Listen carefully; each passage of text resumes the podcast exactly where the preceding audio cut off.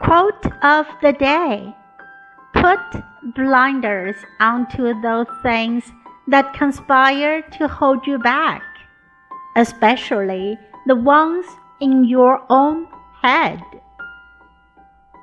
By Meryl Streep。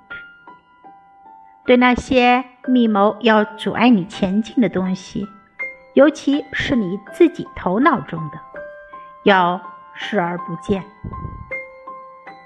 Put blinders onto those things that conspire to hold you back, especially the ones in your own head. Word of the day Conspire, conspire, 密谋、图谋、阴谋。